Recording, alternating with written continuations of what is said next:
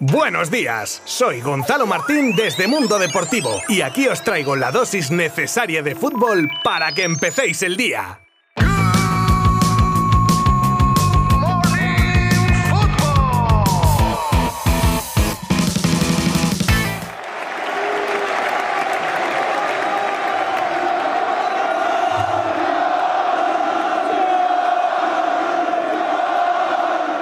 Bueno, los pelos como escarpias. Así celebraban los aficionados que se acercaron al Camp Nou a la presentación del nuevo e ilusionante entrenador de su equipo, recibido como un héroe que ya fue como jugador y como la afición culé querría que fuese en esta etapa que comienza en el banquillo azulgrana. Sin duda, un día que puede ser el inicio de una etapa ilusionante para el barcelonismo y sabéis que lo hago solamente en ocasiones especiales en las que yo, si lo cuento, haría perder la magia a lo que pasa. Así que hoy comenzamos escuchando un pequeño extracto de las primeras declaraciones de Xavi Hernández como nuevo entrenador del Fútbol Club Barcelona, haciendo un uso personal de la mítica frase de Johan Cruyff: escuchad y disfrutad. Ahora con Jan tengo muy buena relación, la he tenido toda mi vida, creo que es el, lo he dicho muchas veces, es el mejor presidente que ha tenido este club y, y a partir de ahí ahora es el momento. Me llamó, me llamó Jan y lo tuve claro, tengo mucha sintonía con él, Sé que es un tío que no tiene dos caras, que va de cara, que habla claro y,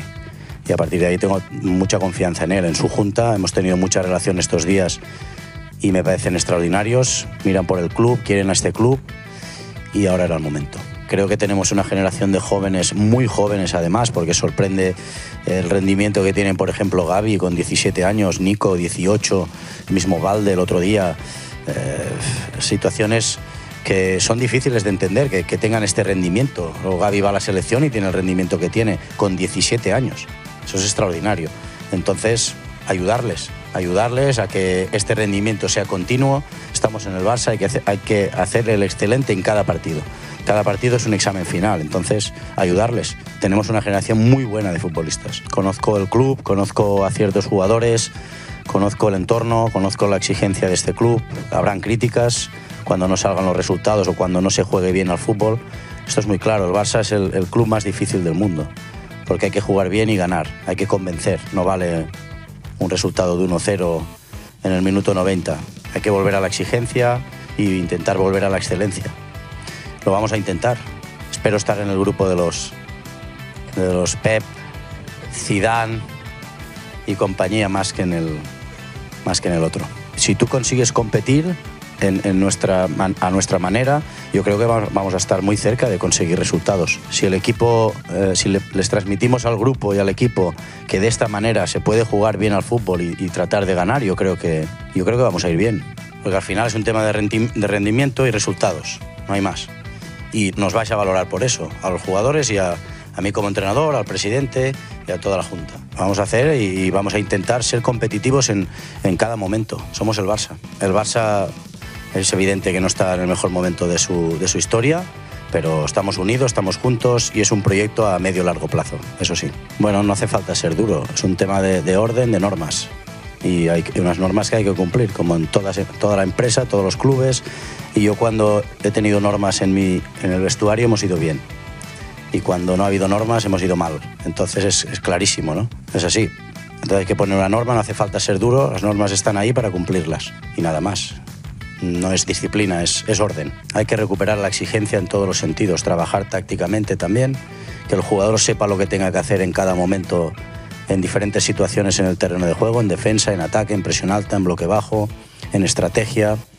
Y vamos a trabajar todos los detalles para que el jugador se sienta a gusto, se sienta feliz y pueda competir y rendir al máximo nivel para, para los objetivos. Tengo una idea y la quiero, la quiero transmitir, pero va con el ADN Barça.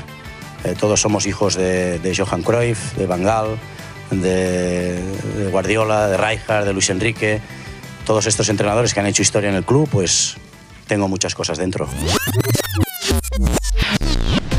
Pero hoy no es solo Xavi el protagonista en Barcelona por su presentación. En Brasil se ha montado una buena con la que ha tenido al saber que fue llamado para hacerse cargo de la canariña cogiendo el relevo de Tite después del Mundial y el propio Xavi además confirmó ese contacto y su negativa alegando que estaba esperando la llamada de su Barcelona querido como así ha sido el caso. Pero esto a muchos les ha cogido de sorpresa y ha sido una bomba informativa en tierras brasileiras. Hablamos ahora del centrocampista croata del Inter, Brozovic, que en pleno proceso de renovación con su club estaría demorando las cosas y dando un poco largas a los italianos por el interés del Barcelona en él. En Milán andan mosqueados porque en caso de concretarse los contactos con el Barça, el jugador tendría mucho interés en cambiar de aires y al finalizar el contrato suyo en verano saldría del Inter gratis.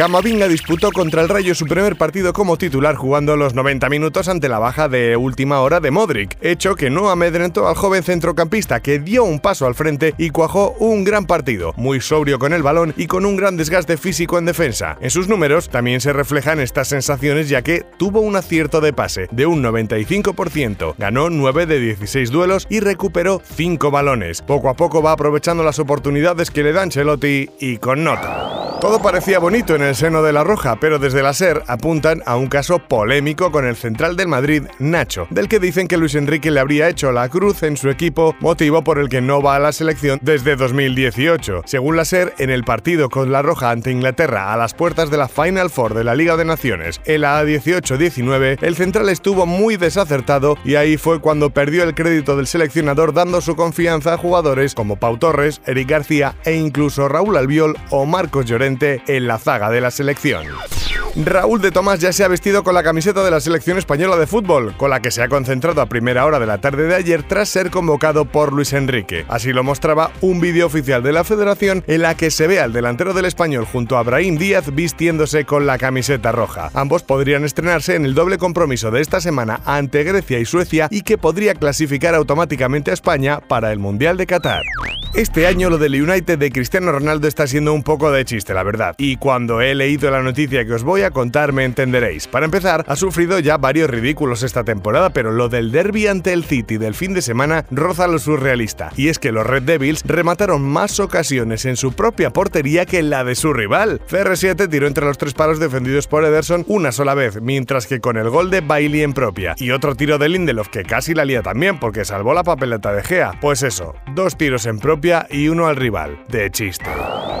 Uno de los delanteros más en forma en las últimas temporadas y que ha sonado para muchos grandes de Europa, incluido el Barça, Lautaro Martínez, está en horas bajas actualmente. Ya se sabe que los delanteros viven de rachas y la del argentino no está siendo una de las buenas ahora mismo. Y es que ha pasado más de un mes desde que marcara su último gol con el Inter. Muchas malas lenguas dicen que tras haber renovado recientemente hasta 2026 con el conjunto italiano, el delantero podría haberse relajado. Sin embargo, su técnico habla de que debe seguir trabajando duro para que llegue su momento.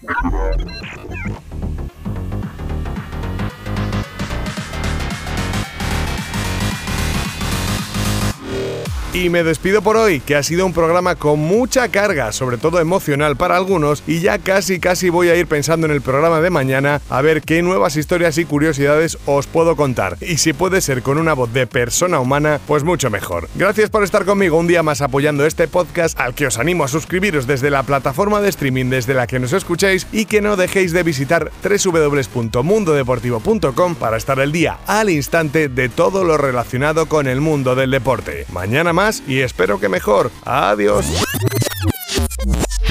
Mundo Deportivo te ha ofrecido Good Morning Football, la dosis necesaria de fútbol para comenzar el día.